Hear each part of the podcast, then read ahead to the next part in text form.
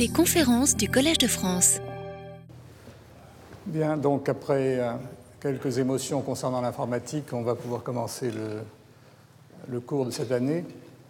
Donc c'est un cours que j'ai appelé Synthèse, contrôle et protection d'états quantiques. Euh, et c'est donc euh, une série de leçons qui vont d'une certaine façon venir à la suite des cours que j'ai faits dans les années antérieures et qui portaient tous sur la manipulation de systèmes quantiques simples, systèmes formés d'atomes à deux niveaux, dits qubits, et d'oscillateurs, euh, soit des oscillateurs matériels, soit des oscillateurs de champs électromagnétiques. Je vous ai montré dans ces leçons comment on pouvait, en manipulant ces systèmes, préparer euh, différents euh, types d'états et les manipuler, les mesurer et les reconstruire. Et cette année, donc, je voudrais aller un peu plus loin et vous montrer comment on peut également essayer de synthétiser des états arbitraires du champ, non plus simplement des états euh, spécifiques comme des états de Fock ou des états de Schrödinger, et comment on pouvait également protéger, ou au moins essayer de protéger ces états contre la décohérence pour essayer de les faire survivre le plus longtemps possible. Donc, euh, c'est un cours qui est dans la suite des cours des années précédentes, mais j'essaierai, comme d'habitude, euh, de rendre ce cours accessible même à ceux qui n'ont pas assisté au cours des années antérieures. Euh, C'est-à-dire que je ferai des rappels et euh, je vous donnerai également des références sur les cours des années qui précèdent. Je vous rappelle que l'ensemble des cours, des notes de cours se retrouvent, euh, donc je vous fais des présentations PowerPoint avec des notes de cours distribuées, mais le jour même du cours, ces cours se retrouvent sur le site du Collège de France et sur ce site cqed.org. Donc vous pouvez consulter les cours de cette année, mais également les cours des années antérieures. Donc lorsque je ferai des rappels, vous pourrez revenir aux diapositives correspondantes. Euh, J'ai organisé le cours en sept leçons, donc qui vont se poursuivre jusqu'à la fin février 2011, avec une interruption euh, la semaine du 14 février. D'autre part, chaque cours est suivi d'un séminaire, comme d'habitude, et euh, ces séminaires sont donc euh, euh, sur des sujets qui ont un rapport avec le cours. Nous verrons à la fin de la leçon, euh, nous passerons rapidement en revue les séminaires de cette année. Alors, qu'est-ce que je peux dire du, des buts euh, du cours de cette année. Euh, Donc, je vous rappelle que euh, la manipulation des systèmes quantiques simples, systèmes formés d'atomes à deux niveaux, interagissant entre eux ou couplés à des résonateurs, à des oscillateurs mécaniques ou des oscillateurs de champs électromagnétiques, constituent des systèmes qui ont servi au cours des dernières années de démonstration d'opérations de logique élémentaire dans le but de faire de la communication ou de l'information quantique. Au-delà de ces euh, applications potentielles, euh, l'intérêt de ces expériences, c'est qu'elles permettent de tester les fondements de la physique quantique, puisqu'elles permettent d'étudier en détail les phénomènes contre-intuitifs de superposition d'états, euh, de non-localité, d'intrication. Je vous ai décrit des expériences de téléportation, des expériences de violation d'inégalité de Bell, par exemple. Et donc, elles présentent également un intérêt pédagogique, puisque ces expériences rappellent les expériences de pensée euh, du début du siècle dernier. Elles sont devenues possibles maintenant grâce au développement de la technologie. Et je pense qu'il est utile de décrire des expériences précises de ce genre pour illustrer euh, la mécanique quantique. Euh, quels sont les systèmes que nous avons étudiés au cours des années antérieures? Donc, nous avons étudié des systèmes à deux niveaux qui étaient en général des atomes. Ça pouvait être par exemple des atomes de Rydberg, préparés dans des niveaux très, très excités, ce qu'on appelle des états circulaires, dans lesquels une transition entre deux niveaux était résonante ou quasi résonante avec le mode d'une cavité. Donc, voilà un exemple de qubit. Un autre exemple, c'est euh, la physique des ions piégés. Donc, on piège euh, des ions dans une petite région de l'espace grâce à une configuration de champ électromagnétique et on choisit dans ces ions deux niveaux qu'on appelle les niveaux euh, logiques du qubit, qui peuvent être par exemple deux sous-niveaux de l'état fondamental ou un niveau fondamental et un niveau métastable excité. Métastable parce qu'il faut qu'il ait une longue durée de vie pour que les cohérences quantiques puissent subsister pendant longtemps. Et on fait des expériences en intriquant entre eux ces atomes. À nouveau, le couplage avec un oscillateur qui, constitué par un mode de vibration euh, des ions dans le réseau, joue un rôle essentiel dans cette physique. Et puis j'ai également considéré dans certains cours le cas où ces qubits étaient portés par des atomes ultra froids, piégés dans un piège euh, lumineux. Et euh, on a décrit de belles expériences dans ce cadre. Le séminaire de Stéphane Cour tout à l'heure portera sur ce type de physique. Il y a un autre type de qubit dont je n'ai pas parlé dans les cours antérieurs, et dont l'étude s'est développée considérablement au cours des dernières années, ce sont les qubits euh, euh, de physique de matière condensée, de physique mésoscopique, constitués par des circuits supraconducteurs euh, dans lesquels on place une ou plusieurs jonctions Josephson. Donc ces qubits supraconducteurs ont vu leur physique se développer considérablement. Lorsque j'ai commencé mes cours au début des années 2000, cette physique était dans ses premiers balbutiements et on venait simplement de montrer qu'il y avait un comportement quantique dans ces systèmes. Et depuis une dizaine d'années, cette physique s'est développée de façon remarquable et a donné lieu à des expériences d'intrication entre qubits et euh, des démonstrations d'informations quantiques avec ces systèmes. Et donc je pense que maintenant, un cours euh, cohérent et complet d'informations quantiques doit euh, faire intervenir ces qubits. cette physique fait l'objet des cours de physique, du cours de physique mésoscopique de Michel Dévoré. Je les aborderai ici dans un, euh, esprit différent. Et au cours de cette, leçon, de cette série de leçons, j'introduirai la physique euh, des qubits supraconducteurs pour décrire des expériences liées à la synthèse euh, d'états en particulier. Donc je décrirai dans cette, cette, année des méthodes plus générales que celles que j'ai décrites dans les années antérieures. Euh, dans les années passées, par exemple, j'ai montré qu'on pouvait facilement, enfin facilement, qu'on pouvait de façon, suivant un processus simple, synthétiser des états de Fock, des états à nombre de photons bien définis, ou des états de type Shadow-Schrödinger, qui sont des superpositions d'états de phases différentes. Euh, je voudrais aller un peu plus loin cette année et montrer qu'on peut en fait synthétiser une superposition arbitraire d'états. en se donnant une superposition par la donnée des amplitudes de probabilité associées aux différents états de Fock, euh, on peut, par un, procédé déterministe et par une série d'opérations planifiées à l'avance, construire l'état en question. Et je vous donnerai en fait deux méthodes qui permettent, dans certaines conditions, de préparer des superpositions arbitraires d'états. Donc voilà un petit peu l'idée générale, mais avant de faire le plan euh, du cours, je voudrais faire quelques rappels. Euh, je voudrais rappeler des notions qui sont essentielles, les notions des cours antérieurs, parce que les processus et les opérations que j'utiliserai, dont je parlerai dans le cours de cette année, seront analogues à celles euh, que j'ai décrites dans les cours antérieurs et que je vais rappeler donc aujourd'hui. Le premier élément euh, important dans cette physique, c'est évidemment le qubit. Alors, le qubit, ce n'est rien d'autre qu'un système à deux niveaux, qui est un système modèle euh, prototype de la physique depuis très longtemps, bien avant qu'on parle d'information quantique. On parlait avant de spin, maintenant on parle de qubit, c'est un système logique à deux niveaux. Alors en physique, il n'existe pas de système vraiment à deux niveaux, mais on peut isoler dans un système physique qui contient un grand nombre de niveaux, deux niveaux spécifiques, et s'arranger pour que la manipulation du système le laisse dans le sous-espace sous-tendu par ces deux niveaux, en rendant tous les autres niveaux du système euh, non essentiels, non importants pour l'expérience. Un exemple plus simple est celui du spin d'un électron. Il est clair que le spin n'est pas la seule variable quantique associée à l'électron, mais dans une expérience de style Stern-Gerlach, on s'intéresse au mouvement du spin, à la dynamique du spin et sa projection sur une direction ou sur l'autre, et on peut traiter la variable position ou vitesse de l'électron dans la plupart des expériences comme une variable classique qui n'est pas, euh, pas essentielle de quantifier. Donc le spin est le type même de système à deux niveaux dans une grande série d'expériences. D'autres euh, systèmes à deux niveaux, euh, par exemple dans les ions piégés, eh bien, on isole deux états d'énergie G et E qu'on appelle les états logiques 0 et 1, et on s'arrange pour que le système évolue dans le sous-espace sous-tendu par ces niveaux. Alors, la représentation que j'ai employée très souvent pour traiter ces systèmes, c'est la représentation de la sphère de bloc. En fait, on assimile le système à deux niveaux à un spin. Vous savez qu'un spin est un vecteur qui pointe dans une direction de l'espace, et l'extrémité de ce vecteur se trouve sur une sphère qu'on appelle la sphère de bloc. Et il y a une correspondance biunivoque entre tous les états quantiques possibles d'un système pur à deux niveaux, et les points de la sphère. Les états 0 et 1 correspondent au pôle nord et au pôle sud de la sphère. C'est euh, de façon naturelle, en général, les états G et E, fondamentales et excités du système à deux niveaux. Et euh, cette direction correspond à la direction de quantification OZ. L'état le plus général est une superposition de 0 et de 1. Et cette superposition peut toujours être écrite comme euh, en fonction d'angle polaire θ et φ qui représente donc les coordonnées polaires du point représentatif sur la sphère. Donc vous voyez ici une superposition que j'appelle 0 θ phi, c'est l'état 0 dans la direction de θ phi, qui est une superposition de l'état 0 et de l'état 1 avec les poids cosinus θ sur 2, sinus θ sur 2 puissance phi.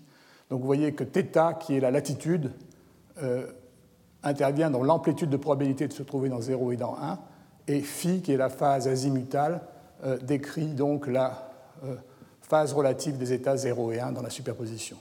Lorsque θ vaut pi sur 2, on se trouve dans le plan équatorial de la sphère de bloc qui joue un rôle important dans un grand nombre d'expériences, qui est l'ensemble des états qui euh, sont des superpositions à poids égaux des états 0 et 1. Alors ça, c'est un cas pur. Les cas purs ont donc leur extrémité sur la sphère de bloc. On peut également traiter de cette façon les mélanges statistiques, et on montre qu'un mélange statistique est un vecteur également, mais euh, dont l'extrémité est à l'intérieur de la sphère de bloc. Donc si le module du vecteur de bloc est inférieur à 1, on est dans le cas d'un mélange statistique et non pas d'un cas.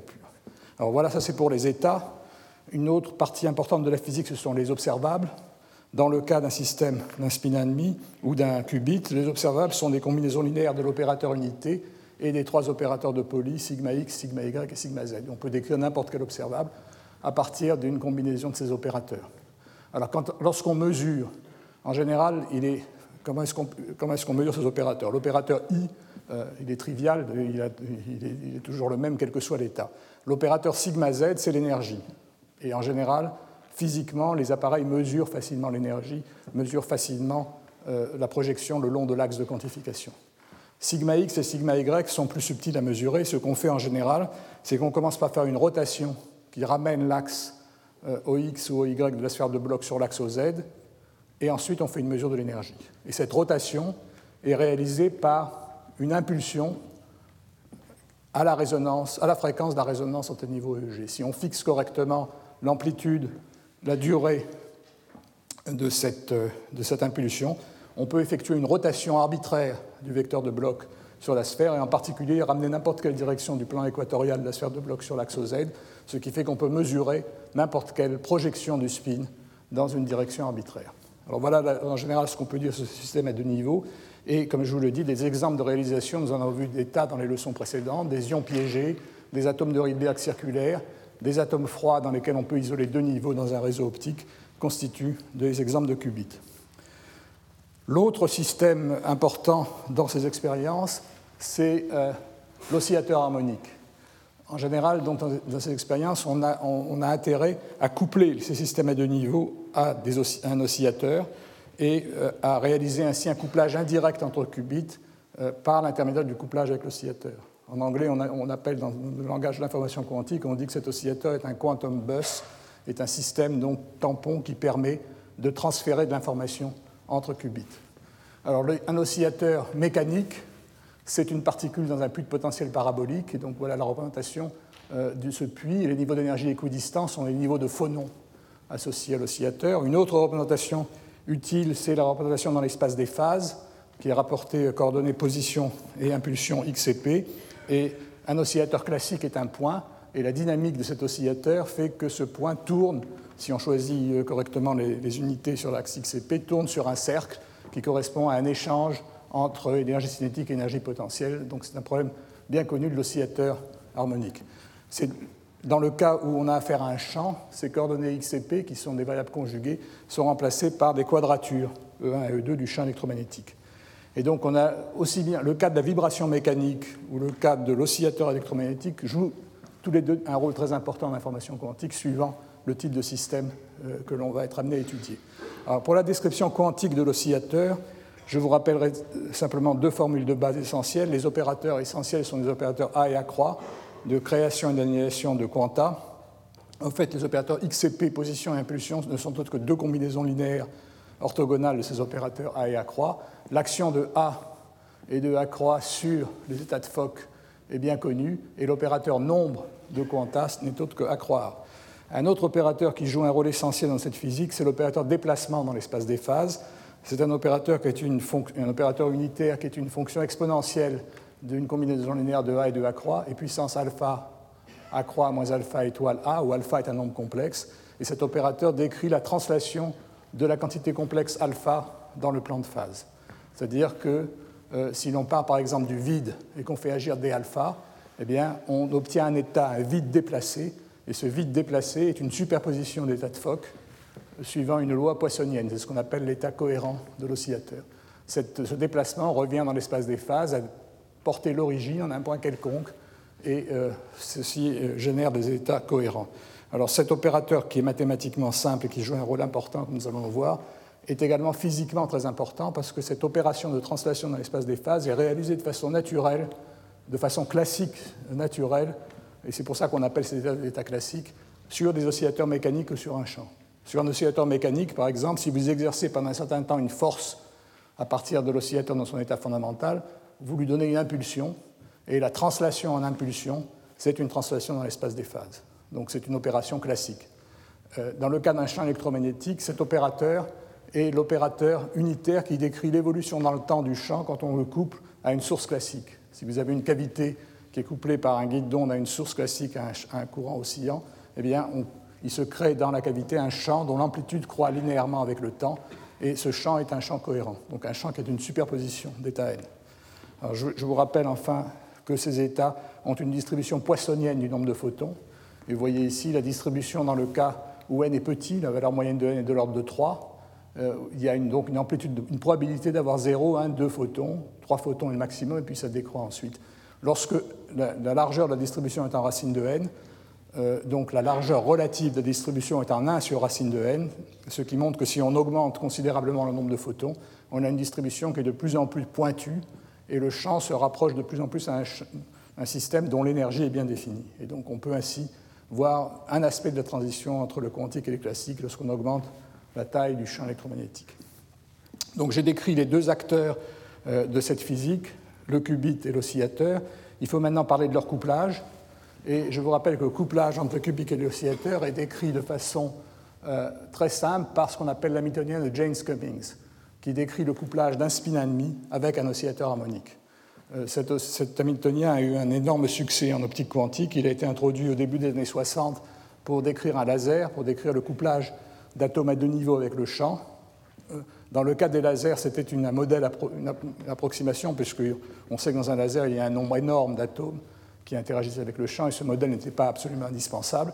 Dans les expériences que je vais décrire, il est indispensable parce qu'il décrit vraiment la réalité physique.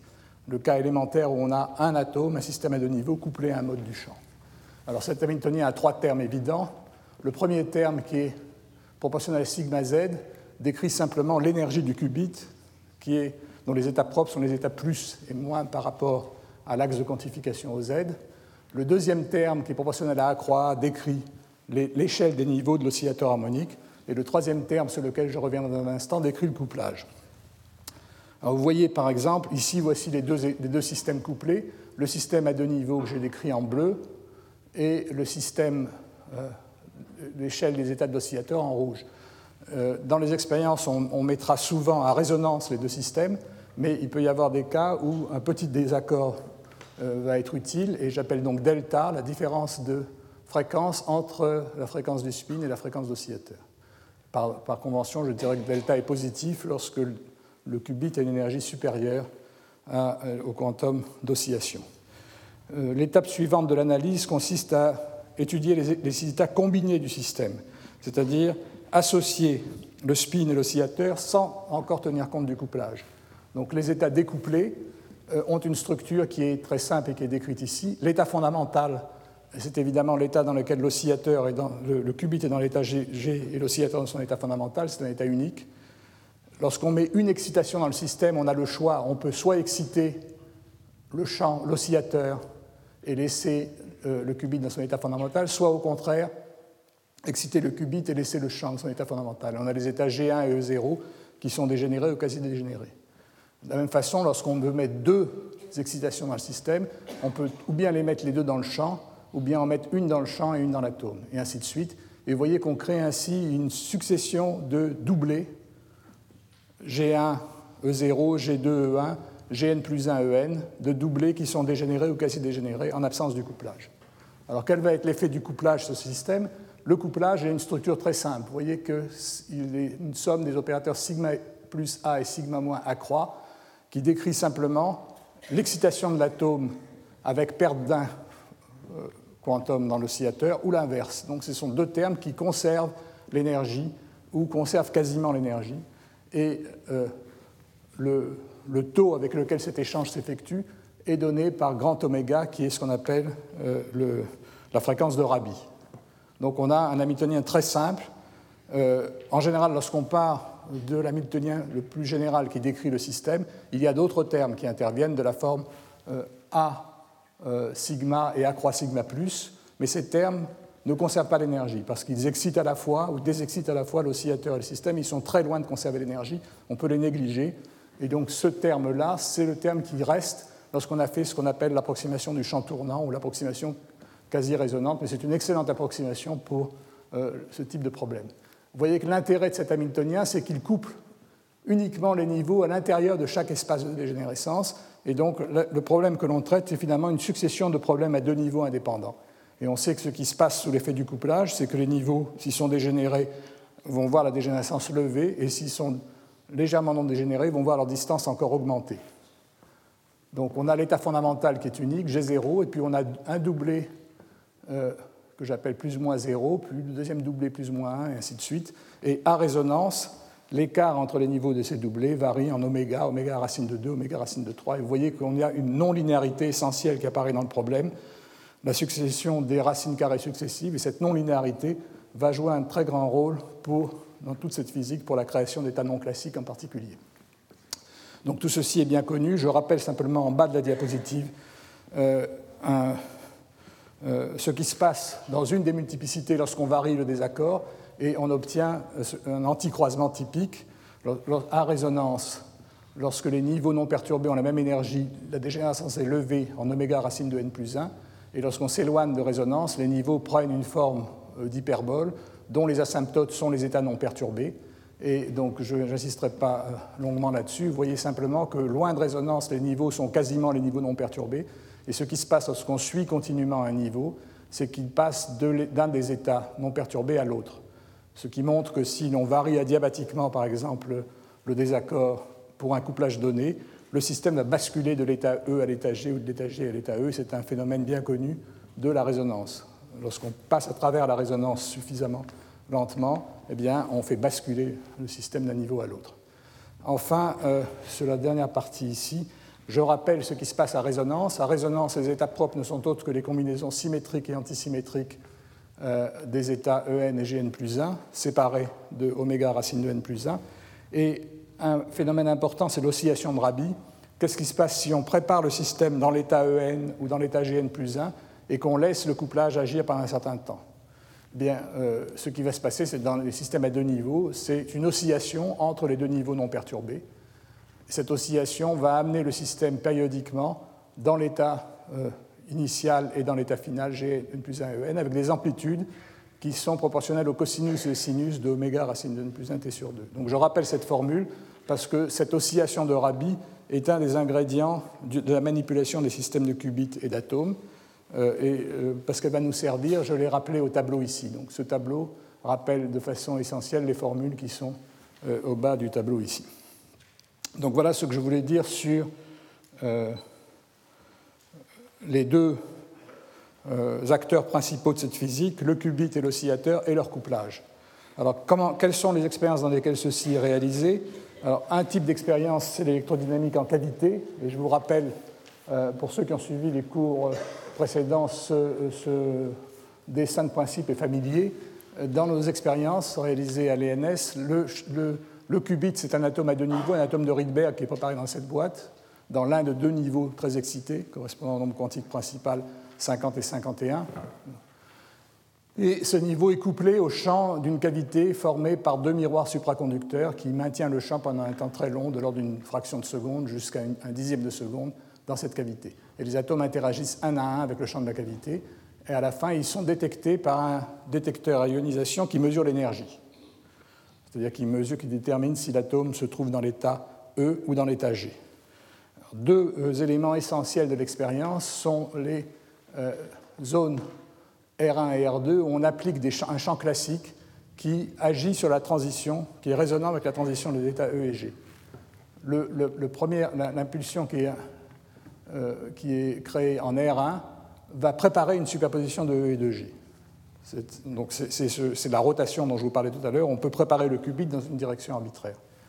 Et enfin, après que l'atome a traversé la cavité, on applique une deuxième impulsion qui va amener, en général, une direction du plan équatorial de la sphère de bloc sur l'axe OZ avant la mesure. ce qui veut dire que l'ensemble de R2 et du détecteur mesure une composante arbitraire de ce pseudospin du qubit. Et euh, la combinaison de R1 et de R2 constitue en physique atomique ce qu'on appelle un interféromètre de Ramsey. Donc toute cette physique, c'est une physique euh, qui exploite cet interféromètre, ce qui, ce qui, se passe lorsque un qubit est soumis successivement à deux impulsions micro-ondes, une qui le prépare et l'autre qui le détecte. Entre les deux, il y a l'interaction avec le champ, et cette interaction obéit exactement à l'Hamiltonien de James Cummings. Donc c'est une réalisation expérimentale de cet Hamiltonien. Alors avec cela, on a fait un grand nombre d'expériences que j'ai décrites euh, en détail dans les cours des années euh, précédentes. On a utilisé ce système pour intriquer des atomes entre eux, je rappellerai ça dans un instant, pour réaliser des portes quantiques, pour compter des photons sans les détruire, pour préparer et reconstruire des états non classiques du champ, comme des états de Fock et des états de type chat de Schrödinger. La deuxième grande catégorie d'expériences que j'ai décrite euh, dans euh, les cours précédents, c'est la physique des ions piégés. Alors, le, principe de l'expérience est très différent, mais nous allons voir que la dynamique et le hamiltonien est très voisin de celui de l'électrodynamique quantique en cavité. Alors, j'ai pris, ici un cas spécifique qui est l'expérience des ions euh, du groupe d'Innsbruck, dirigé par Rainer Blatt. Alors, une configuration d'électrodes euh, dont le schéma est rappelé ici euh, confine des ions le long d'une droite, hein, le long d'un petit cylindre très allongé. sous ces champs électromagnétiques, c'est une combinaison de champs statiques et de champs oscillants, c'est ce qu'on appelle un piège de pôle. Donc j'avais décrit ce piège en détail, mais ce n'est pas important ici. Lorsqu'on a euh, un ion, il se trouve au centre du piège, et si on a plusieurs ions, eh ces ions euh, sont en équilibre sous l'effet de la force qui les confine dans le piège et de leur répulsion. Et l'équilibre entre ces deux forces crée une situation où on va avoir des modes de vibration des ions autour de l'opposition d'équilibre. Et ces modes de vibration peuvent être analysés classiquement. Ils sont à des fréquences différentes et nous allons voir qu'on peut les adresser individuellement puisque leur fréquence est différente. On peut exciter un mode de vibration euh, préférentiellement aux autres. Comment est-ce qu'on détecte les atomes On se sert de laser pour les manipuler, les détecter. Et je vous montre ici euh, l'observation de la fluorescence d'un ion unique à l'intérieur d'un tel piège. Ou alors on peut avoir deux ions, trois ions. Donc tout ça, ce sont des, des, euh, photographies prises en fausse couleur par le groupe de Rainer Blatt. Je n'insisterai pas là-dessus parce que nous aurons un séminaire à la fin du mois de janvier, le 31 janvier, par Peter Toshek, qui a été l'un des pionniers de cette physique des ions piégés et qui nous parlera de l'historique de cette physique et comment il a vu pour la première fois, donc euh, il était capable de voir pour la première fois un ion dans un piège et comment en les manipulant on peut observer en particulier des sauts quantiques. Alors comment est-ce qu'on fait un qubit avec ce système? Euh, Il y a différents types de qubits possibles. Je décris ici le qubit préféré du groupe d'Innsbruck. Euh, le qubit est bâti sur l'état fondamental, un état métastable D euh, de l'ion. La transition entre S et D est interdite, donc elle est en fait très faiblement permise. Il faut un laser puissant et un laser très monochromatique pour exciter cette transition et préparer des superpositions de S et de D. Donc voilà le qubit. Et comment est-ce qu'on détecte le qubit? On le détecte sur une autre transition, qui est la transition entre les niveaux S et P, qui elle est permise. Et lorsqu'on éclaire avec un laser le qubit de cette transition, il va effectuer un très grand nombre euh, d'oscillations entre S et P, il va avoir une probabilité importante d'être dans l'état P. Et quand il est dans l'état P, il peut retomber à l'état fondamental par émission spontanée. C'est-à-dire qu'il va y avoir émission de photons sur cette transition SP, et le nombre de photons émis par seconde est très important. Et c'est ce qui permet de détecter euh, l'ion lorsqu'il est dans l'état S. Si pour une raison ou pour une autre, en, particulier par une, par une, manipulation, on amène l'ion de l'S vers D, eh il n'y a plus d'ion dans l'état S et la fluorescence s'interrompt brusquement. Et donc cette détection est observée sous forme de sauts quantiques. Vous voyez ici euh, les sauts quantiques d'un ion entre S et D. Lorsque l'ion est dans S, il fluoresce beaucoup, et lorsqu'on le mène dans les niveaux D, brutalement la fluorescence disparaît. Ces variations brutales de taux de fluorescence sur un ion unique euh, ont été observées pour la première fois au début des années 80, en particulier par le groupe de Toshek, et euh, à cette époque, c'était assez étonnant, parce que c'était la première fois qu'on voyait la dynamique d'un système quantique isolé. On ne peut pas observer ces phénomènes sur un ensemble d'ions, parce que euh, ce qu'on voit, c'est un résultat statistique sur l'ensemble, et on observe une, variation continue de la fluorescence et non pas un saut aussi, des sauts brutaux comme cela. Alors, il est remarquable de constater que ce qui était il y a 20 ou 25 ans une grande curiosité scientifique est devenu maintenant un moyen, le moyen habituel de détecter les ions dans toutes les expériences. On, mesure le taux de saut quantique dans l'expérience pour déterminer si l'atome se trouve dans le niveau qui est sensible ou le niveau insensible, et c'est comme ça qu'on discrimine entre les deux niveaux. Alors quel est le lien entre cette physique et l'électrodynamique quantique en cavité? Euh, Comment est-ce qu'on réalise la l'hamiltonienne de James Cummings avec les ions piégés? La situation est très différente de celle de l'électrodynamique en cavité, mais la physique, les mathématiques est assez voisine. Je vais prendre un cas très simple. J'ai un ion dans un piège qui est aussi dans la direction horizontale et je l'éclaire avec un laser formant l'angle θL avec la direction d'oscillation de l'ion dans le piège. Et je me pose la question quel est l'hamiltonien qui décrit le couplage euh, du laser avec l'ion? Et je vous donne la forme de ce hamiltonien ici. On va l'analyser un peu en détail. Alors cet hamiltonien, il, euh, ce qui va faire essentiellement le couplage, c'est qu'il va faire sauter l'ion de l'état fondamental à, euh, du qubit à l'état excité, et ceci est décrit par euh, une matrice une combinaison sigma x plus i sigma y qu'on appelle sigma plus de la matrice de Pauli. C'est l'opérateur de saut qui connecte l'état fondamental à l'état excité. Donc ça, c'est l'effet d'absorption. Cette absorption va s'effectuer, l'hamiltonien va dépendre du temps, et il va dépendre du temps par un terme en oméga LT. Oméga L est la fréquence du laser, donc c'est une perturbation dépendant du temps à la fréquence du laser avec la phase du laser. L'amplitude de ce couplage, il est dans la constante oméga L, qui est la fréquence de Rabi associée au champ électrique du laser. Donc tout ça, c'est assez clair. Il y a un terme qui va retenir notre attention, que j'ai écrit ici en rouge, qui est important, et dont l'interprétation classique est très simple. C'est le terme e puissance ik cosinus θ Lz, qui décrit la projection de la position de l'ion sur le vecteur d'onde du laser. Et ce terme décrit simplement la phase que l'atome voit la phase spatiale de l'onde électromagnétique vue par l'atome au point Z. Et donc si Z est considéré comme une variable classique, ceci est tout à fait, c'est un terme qui est tout à fait habituel.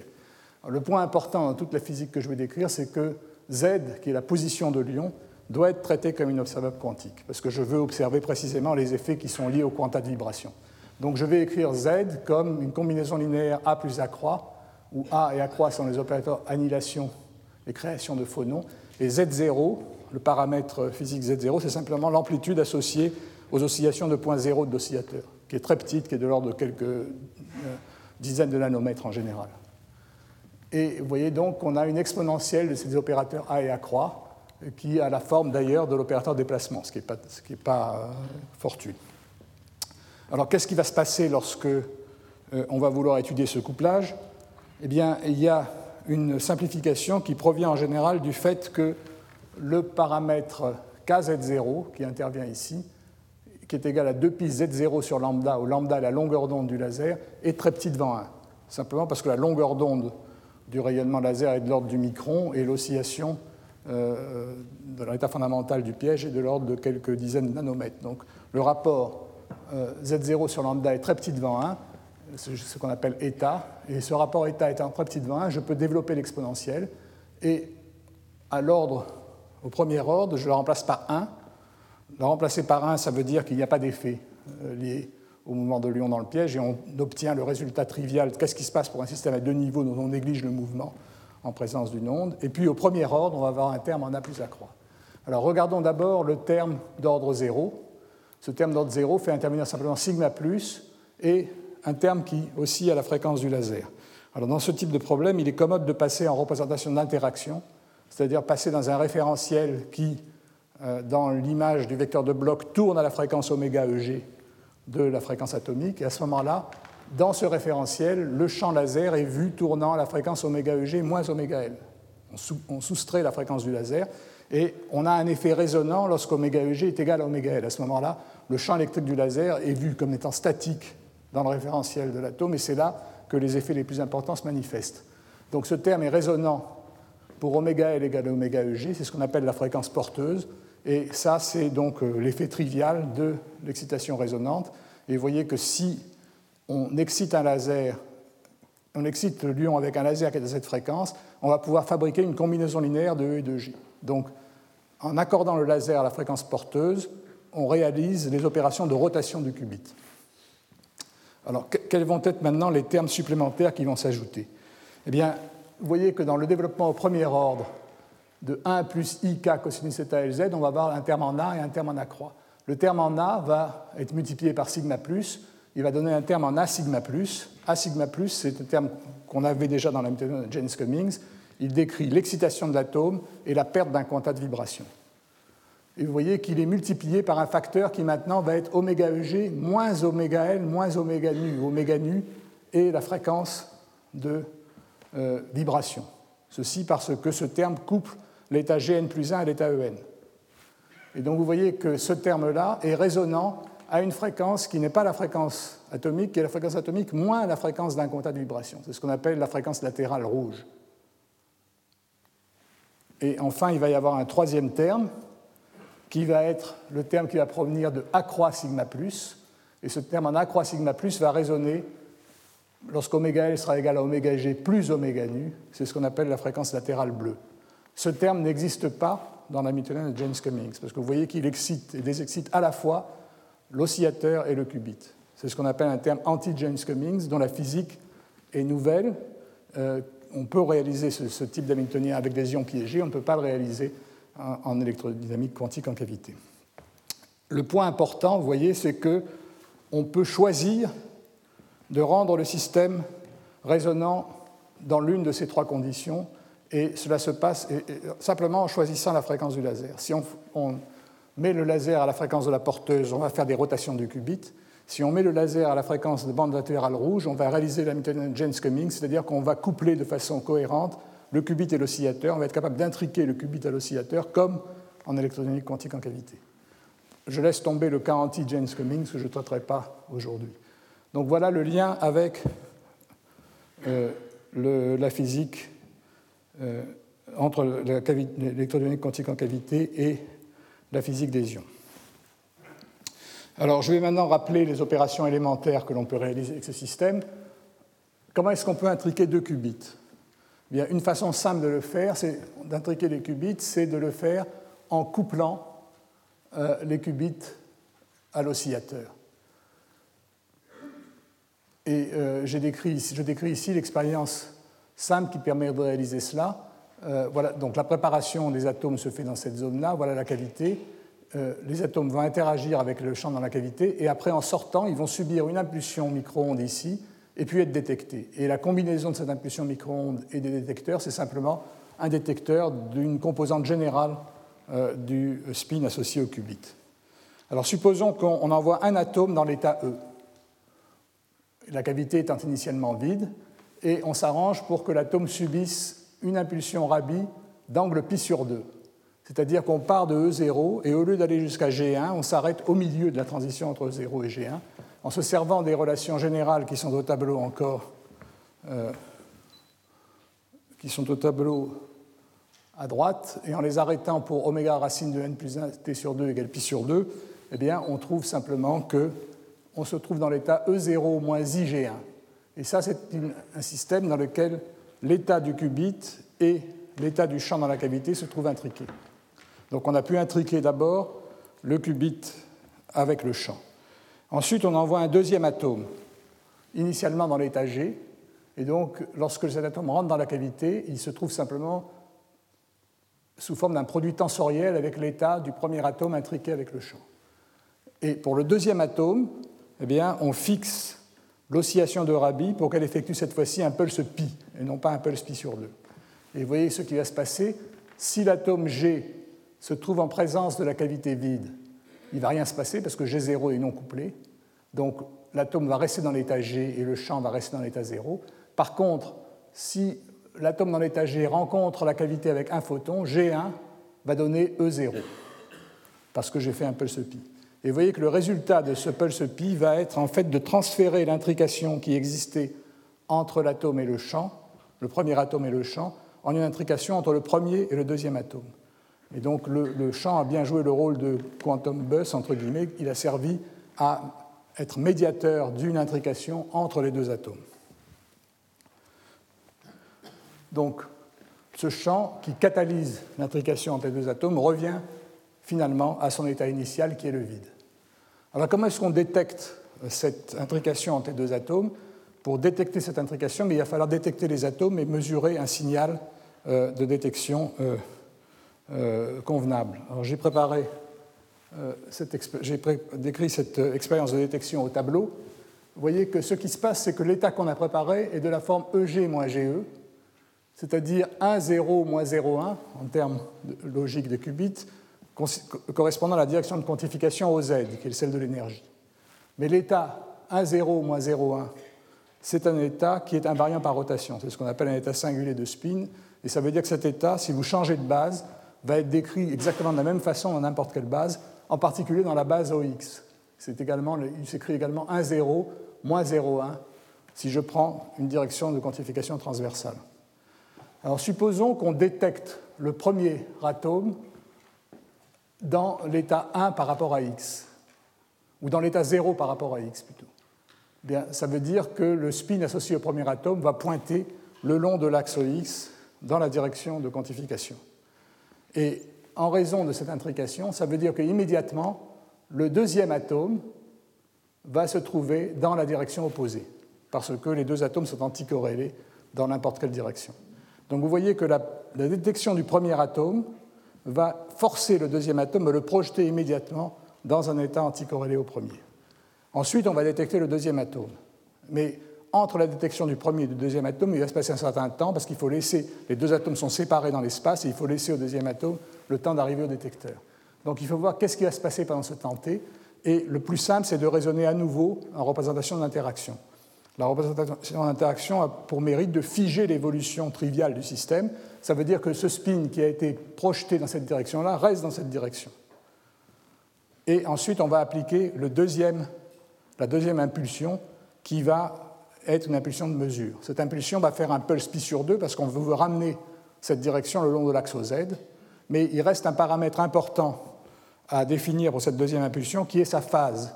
Quelle direction du plan équatorial cette deuxième impulsion ramène-t-elle le long de l'axe Z? Eh bien, il est facile de montrer que si les deux impulsions se trouvent à la même fréquence, appliquées à la même fréquence oméga le déphasage de la deuxième impulsion par rapport à la première va être oméga EG moins oméga. C'est simplement le fait que dans, en représentation d'interaction, la deuxième impulsion a une fréquence qui est légèrement différente de la fréquence euh, atomique.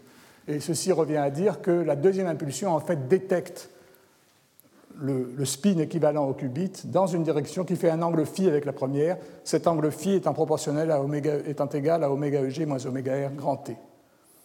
Et à ce moment-là, ce n'est plus qu'un problème évident de, de, mécanique quantique. La probabilité de détecter le deuxième atome dans l'état 1, sachant que le premier était détecté dans l'état 1, est égale à sinus carré phi sur 2, et l'autre probabilité est égale à cosinus carré phi sur 2. Vous pouvez vérifier en particulier que euh, si phi vaut 0, cette probabilité est nulle, il n'y a aucune chance de détecter les deux atomes dans l'état 1, parce que si l'un est dans 1, l'autre est dans 0, et inversement. En d'autres termes, ces deux probabilités conditionnelles, aussi en opposition de phase, et c'est bien ce que montre l'expérience.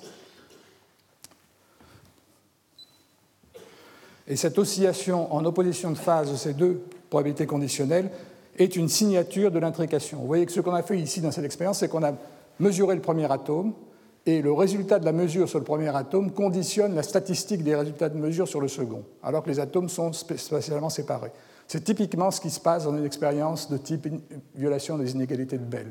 Et en fait, une combinaison des signaux de ce genre devrait montrer une violation des inégalités de Bell.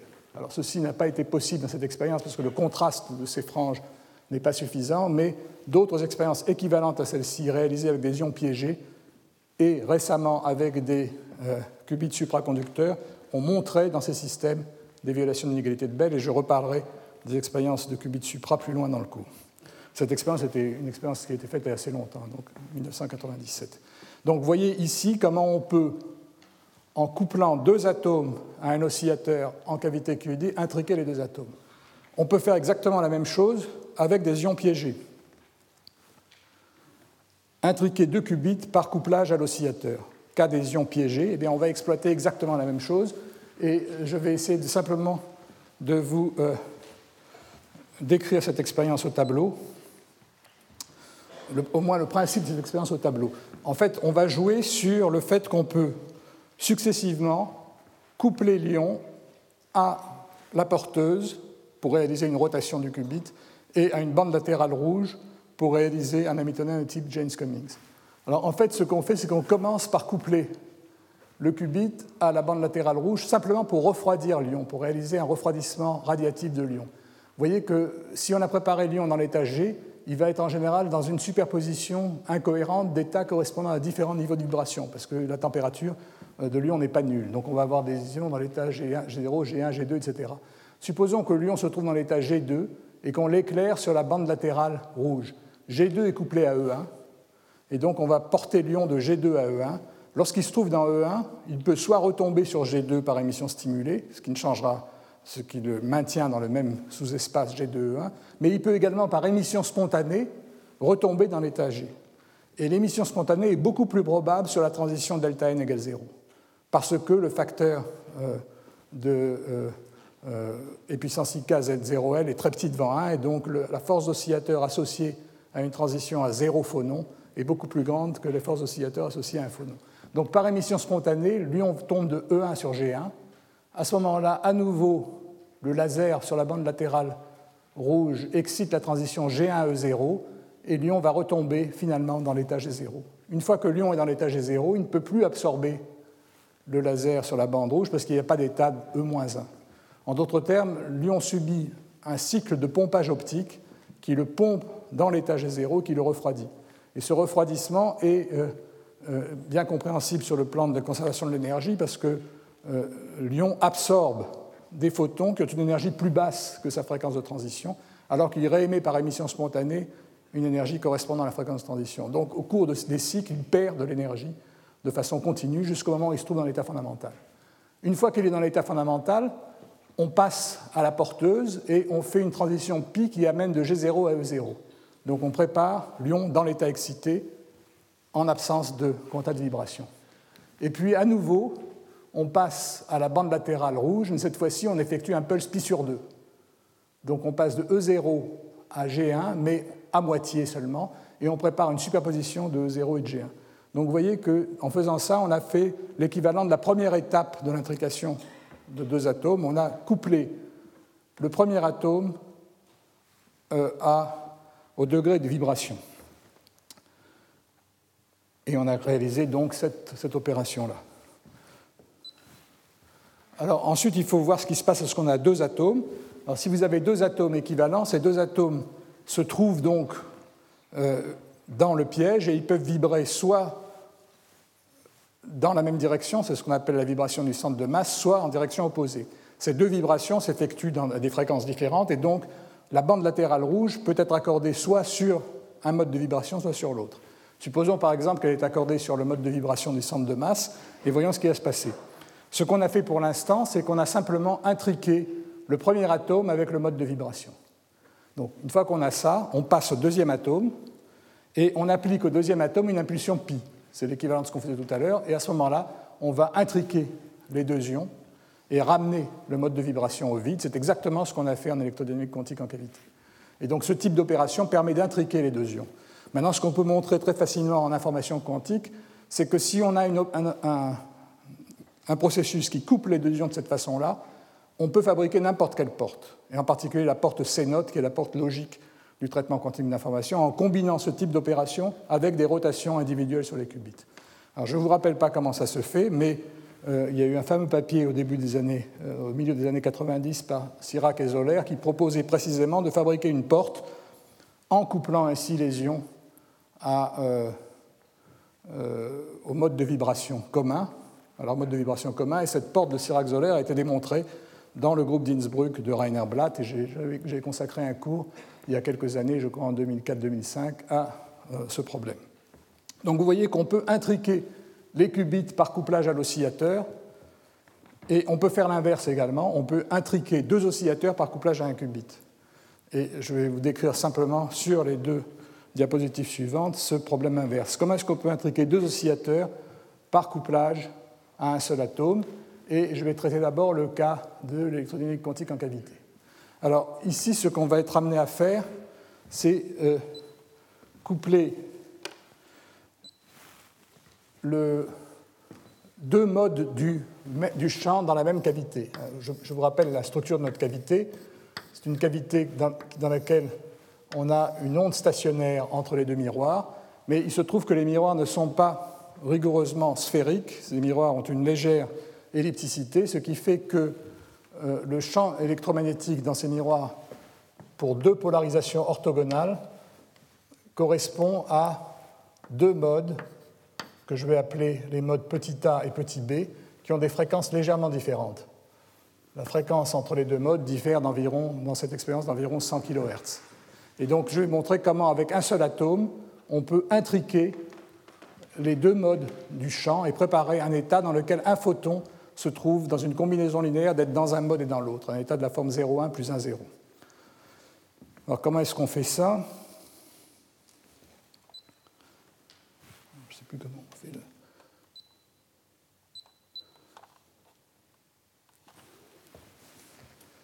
J'ai perdu le, le contrôle de ce truc. Voilà, merci. Donc on commence par accorder l'atome avec le mode A. Vous voyez qu'ici, on va voir en fonction du temps ce qui se passe, et les lignes horizontales correspondent aux fréquences des deux modes. Le mode A se trouve à la fréquence 0 et le mode B à la fréquence moins delta. Et en appliquant un champ électrique entre les miroirs, par effet Stark, on peut mettre l'atome à résonance successivement avec le mode A et le mode B. On met d'abord donc l'atome à résonance avec le mode A pendant un temps qui correspond à une impulsion pi sur 2. Et donc on intrique le premier atome avec le champ dans le mode A le deuxième mode, OB, étant spectateur. Une fois qu'on a fait ça, on désaccorde l'atome et on la porte à résonance avec le deuxième mode, mais pendant le temps double. C'est-à-dire qu'on effectue un pulse de Rabi pi entre le premier atome et le deuxième mode. Et vous voyez que ce qui va se passer, si l'atome se trouve encore dans l'état excité, eh bien, il va passer à l'état fondamental et émettre un photon dans le mode B. Donc on va avoir l'état 0 à 1B. Par contre, si l'atome est dans l'état fondamental, il ne va rien pouvoir faire sur le deuxième mode qui va rester dans l'état 0. On va avoir donc une superposition de 0 à 1b plus 1 à 0b. Et donc vous voyez que de cette façon-là, on a en quelque sorte introduit une ambiguïté fondamentale. L'atome perd son énergie, mais on ne sait pas s'il la perd dans le premier mode dans le second. Parce qu'on s'est arrangé pour qu'il ait une probabilité 1,5 de la perdre dans le premier et donc une probabilité 1,5 de la perdre dans le second mode. Et on, prépare donc cet état intriqué 0A plus 1, 0. Donc je n'ai pas le temps de décrire trop plus longuement cette expérience, simplement je, vous indique que pour détecter cette intrication, on envoie un deuxième atome et on fait subir au deuxième atome la séquence d'opération inverse, c'est-à-dire qu'on lui fait subir un pulse pi dans le premier mode et un pulse pi dans le second, et il est facile de montrer que la probabilité de mesurer le deuxième atome dans un des états, l'état E, oscille en fonction de t à la fréquence différence des deux modes. Et cette oscillation est une signature de l'intrication entre les deux modes. Donc voilà une expérience que nous avons faite il y a une dizaine d'années euh, à l'ENS. Une expérience équivalente a été faite récemment par le groupe de Dave Wineland au NIST, qui consiste à intriquer deux oscillateurs mécaniques. Alors je vais aller très vite pour la description de cette expérience. Vous avez deux oscillateurs mécaniques qui sont des oscillateurs entre un ion beryllium et un ion magnésium j'appelle l'oscillateur A et l'oscillateur B. Et au départ, ces deux oscillateurs sont très proches, c'est-à-dire qu'en fait, on a une structure de quatre ions qui ont la configuration que j'ai décrite ici.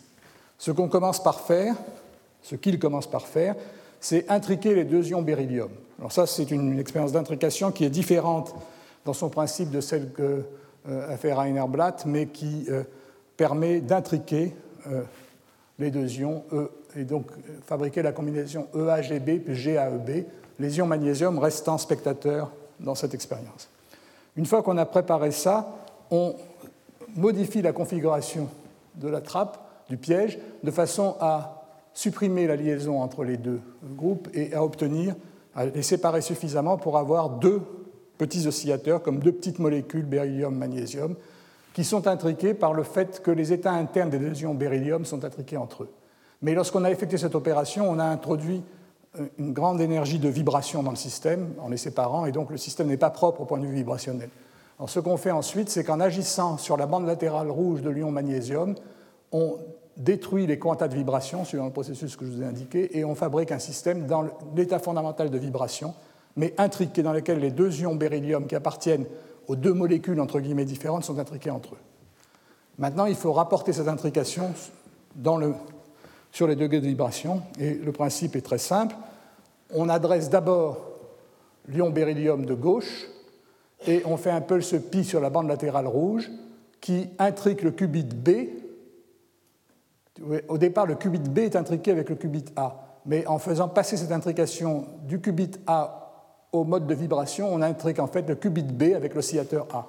Alors attention, dans les notes de cours, je me suis trompé, j'avais écrit qubit A ici. C'est le qubit, cette opération intrique l'état du qubit e, B avec l'oscillateur A. Donc maintenant, le qubit B est intriqué à l'oscillateur A, et voyez ce qu'il faut faire pour terminer. Il faut appliquer un pulse pi sur la bande latérale rouge du qubit B de façon à transférer cette intrication du qubit B et de l'oscillateur A entre l'oscillateur A et l'oscillateur B. Et finalement, ce qu'ils obtiennent, c'est deux oscillateurs qui se trouvent dans l'état 0,1 plus 1, 0 et qui sont séparés dans leur expérience par une distance de 0,24 mm. Donc il y a deux oscillateurs intriqués entre eux. Et vous voyez que c'est différent de l'expérience que nous avons ici. Alors pendant très longtemps, nous avons euh, fait le rêve de réaliser une expérience analogue dans laquelle on intriquerait non pas deux modes associés à la même cavité, mais deux modes associés à des cavités différentes. Le principe de l'expérience est exactement le même, avec la même succession de pulses, mais dans lesquels l'atome traverse successivement les deux cavités, le but étant de fabriquer un état de la forme 0,1 plus 1, 0. Vous voyez que dans un certain sens, l'équivalent a été fait avec les ions piégés dans cette expérience de Wineland. Et je vous montrerai d'ailleurs dans la cinquième leçon qu'une expérience de ce genre a été réalisée dans, un système de qubits supraconducteurs. Deux résonateurs supraconducteurs spatialement séparés ont été intriqués de cette façon avec des états de ce type. Donc voilà ce qu'on peut dire sur les intrications. Je voudrais euh, terminer maintenant rapidement en parlant de la mesure. Comment est-ce qu'on peut mesurer, une fois qu'on a effectué une expérience de ce genre, comment est-ce qu'on peut mesurer les systèmes? C'est ce qu'on appelle la tomographie. Alors je vous rappelle rapidement d'abord la tomographie des qubits, qui est très simple. Si vous avez un qubit, et si vous voulez mesurer son état, évidemment, il ne suffit pas d'avoir une seule réalisation. Si vous voulez mesurer un état quantique, il faut un ensemble de réalisations. Et sur cet ensemble de réalisations, vous devez mesurer les, valeurs moyennes des trois opérateurs de Pauli. Donc vous prenez un tiers des réalisations, vous mesurez sigma x, un tiers vous mesurez sigma y, un tiers vous mesurez sigma z. Et quand vous avez fait ces mesures, vous donnez trois valeurs px, py, pz. Et l'opérateur densité du système, c'est 1 demi de 1 plus somme sur i des pi sigma i. Donc j'ai détaillé ça en long et en large l'année dernière, lorsque je parlais d'estimation et de mesure. Pour mesurer un qubit, il faut mesurer trois opérateurs. Si vous avez n qubits, eh bien, euh, ceci se généralise aisément.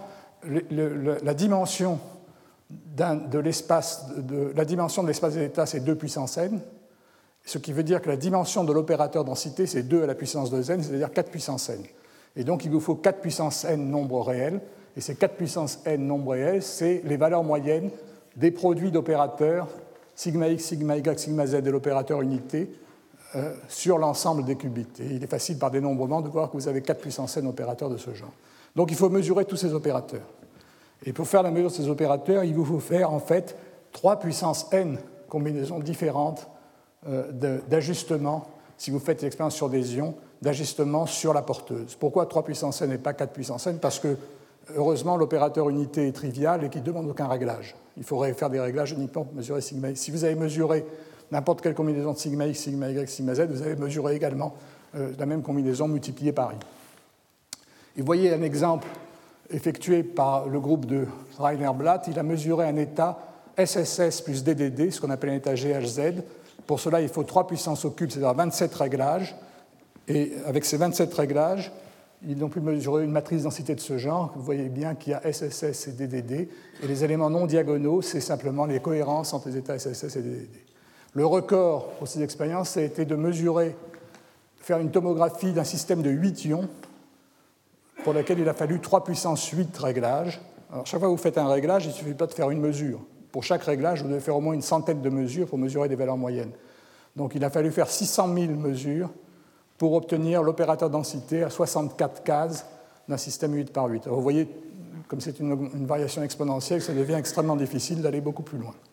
Alors voilà pour la tomographie des qubits. Qu'est-ce qu'on peut dire maintenant de la reconstruction des quantas d'un oscillateur? Alors ça peut paraître, c'est encore beaucoup plus compliqué parce que l'opérateur densité a un nombre infini d'éléments de matrice, mais heureusement, dans les expériences, on peut tronquer cet espace de Hilbert à un nombre maximum de, photons ou de phonons, et donc on a en fait nm au carré euh, éléments non nuls. Alors la première chose qu'on cherche à déterminer, ce sont les éléments diagonaux. Les éléments diagonaux sont simplement les probabilités d'avoir n quanta, photons ou phonons, dans l'oscillateur. Comment est-ce qu'on mesure cette probabilité? Il y a deux façons de le faire, une façon destructive et une façon non destructive. La, façon la plus simple, ça consiste à coupler l'oscillateur en question à un qubit et à observer une oscillation de Rabi. Si vous faites cela, eh bien, la probabilité de, trouver le qubit dans l'état E en fonction du temps va être une somme de sinus carré oméga racine de n tau sur 2 pondérée par les probabilités d'avoir une photon.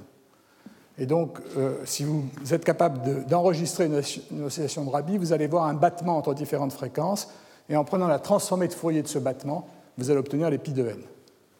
Alors, cette expérience a été effectuée aussi bien pour des ions piégés que pour des électrodynamiques quantiques en cavité. Et c'est d'ailleurs la confrontation de ces deux expériences qui nous a fait comprendre vraiment la similitude, l'analogie profonde entre ces deux systèmes. Il se trouve que les deux expériences ont été publiées dans le même numéro de Physical Review Letters avec des signaux expérimentaux très très voisins. Voilà le résultat de l'expérience des ions piégés du groupe de Wineland.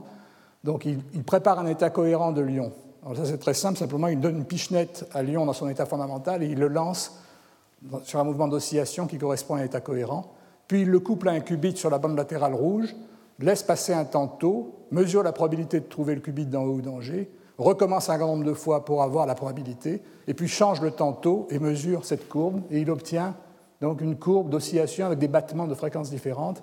En en prenant la transformée de Fourier, il obtient la loi de Poisson. Nous avons fait exactement la même expérience en cavity QED, vous voyez à nouveau l'oscillation avec les battements et la transformée de Fourier qui donne euh, la loi de Poisson. Dans notre cas, on a simplement introduit un petit champ cohérent dans la cavité pour observer l'oscillation de Rabi. Donc voilà euh, une première façon d'observer l'oscillation de Rabi, mais ceci est destructif, parce que chaque fois que vous avez obtenu un point, vous avez pu ajouter un photon dans le système, et donc il est impossible de reprendre sur le même champ le point suivant, parce que vous allez obtenir très rapidement euh, un champ qui va être complètement perturbé par les mesures antérieures. Alors, une mesure non destructive est également possible, et là je vais aller très vite parce que ça a fait l'objet du cours de l'année dernière. La mesure non destructive est basée non pas sur l'oscillation de Rabi, mais sur un couplage dispersif entre l'atome et le champ. Alors, je prends le cas où il y a une légère différence de fréquence entre En et Gn plus 1. Sous l'effet du couplage, les deux niveaux sont encore déplacés. C'est le déplacement radiatif, la distance entre l'hyperbole et son asymptote dans le dessin que je vous ai montré tout à l'heure, ce déplacement est proportionnel à oméga carré sur delta. En termes énergétiques, ça veut dire que lorsque l'atome traverse la cavité, il subit un déplacement de fréquence proportionnel au nombre de photons et un déphasage par photon qui est proportionnel à oméga carré tau sur 2 delta, où tau est euh, le temps que l'atome met à traverser le champ. Alors ça veut dire ça que si vous préparez une superposition linéaire des états E et G, cette superposition va subir un déphasage proportionnel au nombre de photons. Et si vous regardez ce qui se passe dans le plan équatorial de la sphère de Bloch, ça veut dire qu'à chaque nombre de photons va correspondre une, direction différente pour le qubit. Alors pour mesurer la direction du qubit, il vous faut un ensemble. Et donc ce que vous faites, c'est que vous envoyez grand n qubits identiques envoyés dans la cavité et vous obtenez une intrication macroscopique. Si le champ une superposition d'état n, à chaque nombre n va correspondre un état du, qubit dans une direction différente, et vous allez pouvoir le mesurer si vous avez un ensemble suffisamment grand euh, d'atomes. Alors c'est ce que j'indique ici. Euh, la tomographie de ces n qubits donne une direction, c'est-à-dire donne le nombre de photons. Alors, la difficulté d'expérience, c'est qu'il faut envoyer les n qubits dans la cavité en temps court devant le temps de relaxation du champ. Chaque mesure des n qubits s'effectue sur une seule réalisation du champ et donne par tomographie une direction du spin collectif qui correspond à une valeur précise de petit n. Et si on recommence un grand nombre de fois, on obtient un histogramme qui reconstruit pi de n. Et voilà par exemple la reconstruction de pi de n pour un champ qui contient en moyenne deux ou trois photons. Et vous voyez qu'on retrouve la loi de Poisson. Cette, expérience, cette méthode est plus puissante que la précédente parce qu'on tire beaucoup plus d'informations d'une réalisation du champ. On peut envoyer 50, 100 atomes qui tous fournissent une information, alors que dans la réalisation destructive, après chaque atome, il faut détruire le champ et le reconstruire. Donc voilà euh, ce qu'on peut dire sur la reconstruction du champ. Mais là, j'ai reconstruit simplement les éléments diagonaux. Il est clair que les élém'ents diagonaux ne donnent pas toute l'information sur le champ. Il manque l'information sur les cohérences qui sont contenues dans les éléments non diagonaux, ρ et n'.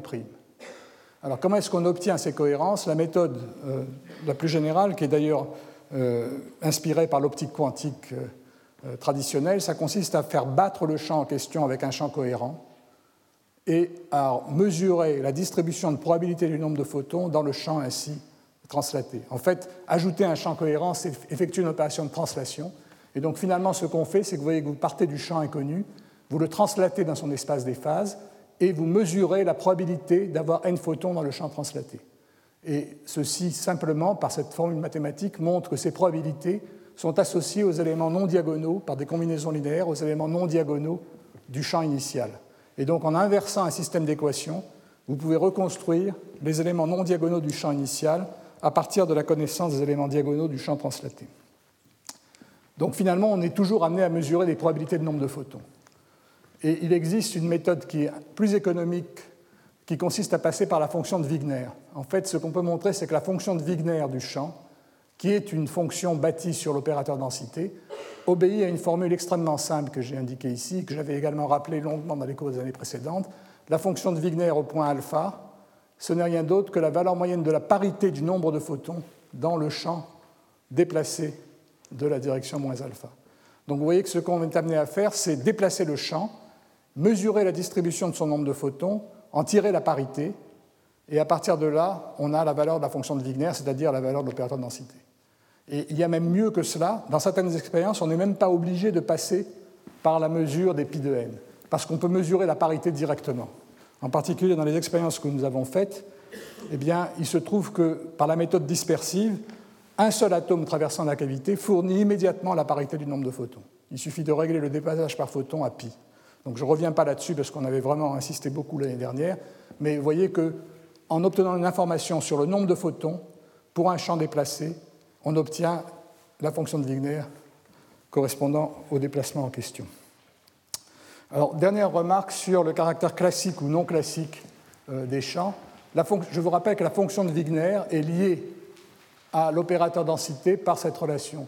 On prend l'élément de matrice de l'opérateur densité entre deux états propres d'une quadrature du champ, x plus u sur 2, x moins u sur 2. C'est-à-dire qu'on prend une quadrature x et puis on la translate dans deux directions opposées et on construit un élément non diagonal l'opérateur densité, et puis on en prend une transformée de Fourier par rapport à une variable p, et on obtient une fonction de x et de p qui n'est rien d'autre que la fonction de Wigner au point x plus ip. L'intérêt de cette relation, c'est qu'elle est inversable, et vous voyez que ρ est donné, les éléments de matrice de ρ sont donnés lorsque vous connaissez W, inversement. Donc il y a biunivocité, évidemment, entre l'information contenue par W et par ρ, mais l'intérêt, c'est que W donne immédiatement par l'observation de la fonction de Wigner un renseignement sur le caractère du champ. Euh, w est une fonction réelle dans l'espace des phases de l'oscillateur. Les états classiques de l'oscillateur, qui sont les états cohérents dans le cadre pur, ou des états thermiques, mélange statistique, ont des fonctions de Wigner qui ont des formes gaussiennes, et elles sont toutes positives. Et on appelle non classiques des états qui ont des fonctions de Wigner non gaussiennes. Et pour des états purs, on peut montrer que le caractère non gaussien implique l'existence de valeurs négatives de la fonction de Wigner. Et si la fonction de Wigner présente des valeurs négatives, on ne peut plus l'assimiler à une quasi-probabilité de distribution dans l'espace XP. Alors je vous rappelle rapidement des exemples. Voilà l'état fondamental, donc c'est des courbes théoriques. L'état fondamental, c'est une gaussienne à l'origine, c'est le vide. Un état cohérent, c'est une gaussienne translatée. Un état de Fock, c'est une succession d'anneaux prenant des valeurs positives et négatives euh, autour de l'origine, et donc c'est un état non classique parce qu'il a des valeurs négatives de la fonction de Wigner et un chat de Schrödinger, une superposition cohérente de deux états cohérents de phase opposée, présente également des oscillations dans, dans sa fonction de Wigner. Comment est-ce qu'on prépare de façon déterministe un état non classique Par exemple, est-ce qu'on peut préparer de façon non déterministe un état de Fock Eh bien, euh, la méthode est assez simple il suffit de prendre un qubit couplé à l'oscillateur et appliquer une succession de pulses de Rabi d'angle pi, de façon à transférer l'énergie à l'oscillateur. Et à, chaque étape, on repompe l'oscillateur. Par exemple, vous partez de l'état E0, vous faites un pulse de Rabi pi, vous préparez G1, et puis vous faites une rotation pi du qubit. Donc vous ne changez pas l'état 1, mais vous passez de G à E. Et puis ensuite, vous passez de E1 à G2, mais à ce moment-là, il faut faire un pulse de Rabi pi sur la transition E1-G2 qui est racine de 2 fois plus court. Et vous voyez qu'en faisant des successions de rotations et de pulses de Rabi de plus en plus courts, vous pourrez préparer 1, 2, 3, 4 photons dans le système. Et c'est une méthode qui a été utilisée dans la physique des ions piégés. Je vous montre ici le résultat euh, du groupe de Blatt. Voilà une oscillation de Rabi dans 0 photon, une oscillation de Rabi dans 1 photon qui est racine de deux fois plus rapide, et puis on pourrait le faire pour des oscillations de Rabi dans 2, 3, 4 photons qui est de plus en plus rapide. Je n'insiste pas là-dessus parce que je vous montrerai qu'avec des qubits supraconducteurs, on peut faire exactement le même type d'expérience. Est-ce qu'on peut maintenant préparer des états non classiques de façon non déterministe? Eh bien, c'est ce que nous faisons, nous, euh, à Paris. Par exemple, pour préparer un état de Fock, on part d'un état cohérent, on mesure le nombre de photons et on obtient un état de Fock. Donc la méthode est projective, elle n'est pas déterministe parce qu'on ne sait pas a priori quel état on va préparer, mais on peut le préparer avec une probabilité raisonnable. De la même façon, on peut préparer un chat de Schrödinger. Vous préparez un état cohérent et vous mesurez la parité de son nombre de photons. Vous le projetez soit dans un état pair, soit dans un état impair. Et nous avons fait ces expériences. Une fois que vous avez préparé le système, vous pouvez reconstruire sa fonction de Wigner. Et voilà la fonction de Wigner d'un état de Fock expérimental. Voilà la fonction de Wigner d'un chat pair. Et voilà la fonction de Wigner d'un chat impair. Donc j'ai essayé dans ce euh, rappel rapide de vous montrer les différentes méthodes que l'on peut utiliser pour manipuler des qubits et des champs, intriquer les qubits entre eux, intriquer les champs entre eux par l'intermédiaire du couplage avec les qubits, mesurer les qubits, mesurer les champs et reconstruire euh, les opérateurs de densité ou les fonctions de Wigner de ces systèmes. Je voudrais rapidement maintenant introduire un peu euh, ce que je vais essayer de faire dans le cours de l'année qui vient. D'abord, je voudrais généraliser les méthodes précédentes et vous montrer qu'on est capable de préparer non pas des états particuliers, mais de préparer l'état le plus général possible, qui peut s'écrire soit sous la forme somme de n de CNN, où les CN sont des amplitudes quelconques, soit sous la forme que j'ai écrite ici, décomposée sur la base des états cohérents, qui est une base surcomplète. Donc en se donnant les CN ou les projections alpha-psi, on peut fabriquer un état quelconque, on peut décrire un état quelconque. Est-ce qu'on peut construire cet état? Autrement dit, se donner une espèce de patron comme un tailleur qui, à partir d'un modèle, va décrire la série d'opérations qui va lui permettre de construire l'État. Bien, je vais vous montrer que dans le premier cas, on peut le faire. C'est une méthode qui a été proposée par Lowe et Berly. Cette expérience a été réalisée avec des ions piégés il y a quelques années, mais de façon encore beaucoup plus euh, probante avec des qubits supraconducteurs l'année dernière par le groupe de Martinis à Santa Barbara. Et je voudrais vous parler de cette expérience, et c'est une des raisons pour lesquelles je vais être amené à traiter des, des qubits supraconducteurs. Je décrirai également une méthode générale de synthèse lorsque l'état est donné par une superposition de ce genre, à condition que les alpha-psi ne se recouvrent que de façon négligeable. Donc cette méthode euh, est en fait basée sur une variante de l'effet Zénon. Euh, l'effet Zénon est un effet dont j'ai parlé également dans les cours il y a quelques années, et donc je consacrerai une leçon à l'effet Zénon, à la dynamique euh, de l'effet Zénon et montrerai comment on peut utiliser cet effet pour préparer des états non classiques euh, du champ. Euh, cette méthode, qui a été proposée dans un papier dont je vous donne la référence à la fin de la leçon, n'a pas encore été réalisée expérimentalement. Alors quelques mots pour justifier le fait que je vais consacrer une partie importante de la leçon aux jonctions Josephson et aux résonateurs de type LC. Je vous rappelle simplement ce que je disais au début de la leçon, c'est que la physique de ces jonctions Josephson a en fait euh, subi des euh, progrès absolument spectaculaires au cours des dix dernières années et qu'il est impossible maintenant de faire un cours d'information quantique sans en parler. Il y a une dizaine d'années, ce n'était pas le cas lorsque j'ai commencé mon cours. La physique atomique était nettement en avance. Maintenant, il y a certaines expériences où euh, la physique de ces jonctions a réalisé des expériences aussi belles qu'avec des ions piégés ou l'électrodynamique en cavité, dans certains cas même dépassé ce qu'on est capable de faire. Et il y a maintenant, on peut maintenant se poser la question dans quel cas est-il avantageux de travailler avec des atomes et dans quel cas il est avantageux de travailler avec des supraconducteurs? Alors, cette information quantique des circuits mésoscopiques fait l'objet des cours de Michel Devereux au Collège de France et je ne voudrais surtout pas euh, euh, recouvrir dans mon cours ce qui est fait par ailleurs. Je voudrais en fait introduire cette physique pour des physiciens atomistes. Et pour cela, je vais largement me baser sur l'analogie qui existe entre un supraconducteur et un condensat de Bose-Einstein. En fait, la supraconductivité est liée à l'appariement de paires d'électrons dans ce qu'on appelle des paires de Cooper, et ces paires de Cooper se comportent comme des bosons. Et donc on peut construire un modèle simple qui décrit le comportement des systèmes à partir de la dynamique de bosons dans des puits de potentiel. Et ça, ça rappelle de très près la dynamique des atomes froids dans des puits de potentiel, problème que Stéphane Coe va aborder dans son séminaire tout à l'heure. Donc je vais essayer de faire ce rapprochement et euh, de vous décrire des expériences de ce genre. Simplement pour illustrer ça, je vous donne deux dessins ici, je vous montre deux figures ici. Voilà un petit circuit qui est interrompu par des jonctions Josephson. On peut montrer que cette boucle supraconductrice peut être le siège d'une superposition, superposition, symétrique ou antisymétrique de deux courants de sens opposés. C'est-à-dire qu'on peut fabriquer, on a dans ce système des états propres qui sont l'état dans lequel le courant tourne dans un sens plus l'état dans lequel il tourne en sens inverse, et l'autre état étant l'état dans lequel il tourne dans un sens moins l'état où il tourne en sens inverse. Ces deux états ont une énergie différente et peuvent servir de base pour un qubit.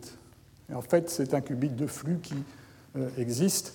Un autre exemple est tiré de papier de Martinis, où vous voyez ici deux qubits qui sont couplés entre eux par l'intermédiaire d'un résonateur. Et on a ici une structure qui est exactement celle que je décrivais tout à l'heure. Comment on peut intriquer deux résonateurs couplés, deux euh, qubits par un couplage à un résonateur En fait, ce montage a permis à Martinis de, faire une expérience de violation d'inégalité de Bell dont j'aurai l'occasion de parler. Donc voilà un point. Dernier point, expérience de rétroaction quantique. Si j'ai le temps, dans le dernier cours, j'aborderai un autre type d'expérience dans lequel on essaye de faire de ce qu'on appelle du quantum feedback. En fait, jusqu'à présent, tout ce que j'ai décrit jusqu'à présent est déterministe. On se donne un état et on se donne une succession d'opérations logiques pour construire cet état. Une autre façon de procéder consiste à faire évoluer notre système, le mesurer et à partir de l'information sur la mesure, réagir sur le système pour le forcer de se rapprocher d'un état prévu à l'avance. cette méthode, qui est une méthode dite de feedback ou de rétroaction quantique, exige de, à partir d'une mesure de se servir de l'information de la mesure pour demander à un ordinateur de contrôler un paramètre qui va réagir sur l'état du système. Et donc j'essaierai de décrire ce qu'on cherche à faire euh, à l'ENS dans ce type d'expérience. Et donc j'ai terminé là, je vous rappelle simplement, donc voilà le plan euh, des leçons. La deuxième leçon, je ferai une leçon très générale sur la physique de la jonction Josephson. La troisième leçon portera sur la description de qubits supraconducteurs. En fait, il y a toute une zoologie de qubits qui s'est développée, que ça peut être assez euh, confus si on n'essaye pas de dégager les idées simplement. Et je ferai porter mon, exposé essentiellement sur un type de qubit qu'on appelle le qubit de phase, qui a été utilisé par Martinis parce que les expériences qu'il a faites sont celles qui se rapprochent le plus des expériences que je vous ai décrites aujourd'hui. Donc je vous décris des expériences d'information quantique avec qubit de phase dans la quatrième leçon. Dans la cinquième leçon, j'aborderai vraiment l'aspect central du cours, qui est la synthèse d'état en électrodynamique des circuits. Il n'y aura pas de leçon le 14. La sixième leçon portera sur les phasés non dynamiques et la septième leçon sur la synthèse et la protection d'état par rétroaction quantique. Je voudrais également faire un peu de publicité pour des conférences qui vont être faites par Luis Davidovich, qui est un professeur à l'Université de Rio, que beaucoup de gens ici connaissent, et qui va faire une série qui est invité par le Collège de France et qui va faire une série de leçons portant sur l'intrication, la décohérence et la métrologie quantique. Et la première de ces conférences sera le 9 février à 17h au collège. Donc c'est des conférences qui auront lieu le mercredi euh, et pas le lundi. Et Louis Davidovich interviendra par ailleurs le 7 février dans la série des séminaires. Et donc sa première conférence sera en fait une, conférence dans laquelle il introduira, je pense, euh, les cours qu'il fera à partir du 9 février. Voilà, et donc j'ai ici une liste des séminaires. Donc ça commence par le séminaire de Stéphane Cour qui va nous parler d'atomes dans des euh, dans des puits de potentiel et comment est-ce qu'on peut les mesurer et les manipuler individuellement. Euh, la semaine prochaine, Jacob Reichel parlera de mesurer la mesure, comment utiliser les données en cavité pour détecter un qubit atomique avec rétroaction minimale. On aura à nouveau un exposé sur l'optomécanique avec des microcavités de grande finesse par Samuel de l'Église.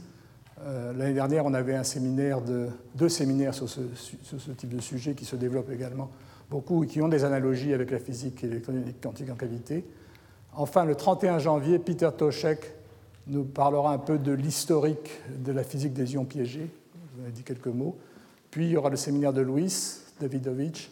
Le 21 février, Ignacio Sirac nous parlera de dissipation, un nouveau euh, euh, moyen de, faire de l'information quantique.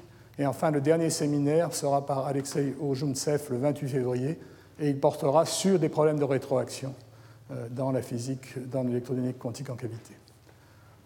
Voilà, et vous avez ici des références générales je donnerai peut-être d'autres références dans les cours, dans les cours suivants. Je vous remercie. Je vous rappelle que dans 10 minutes, vous avez donc le séminaire de Stéphane Cour. Retrouvez tous les contenus du Collège de France sur www.colège-2-france.fr.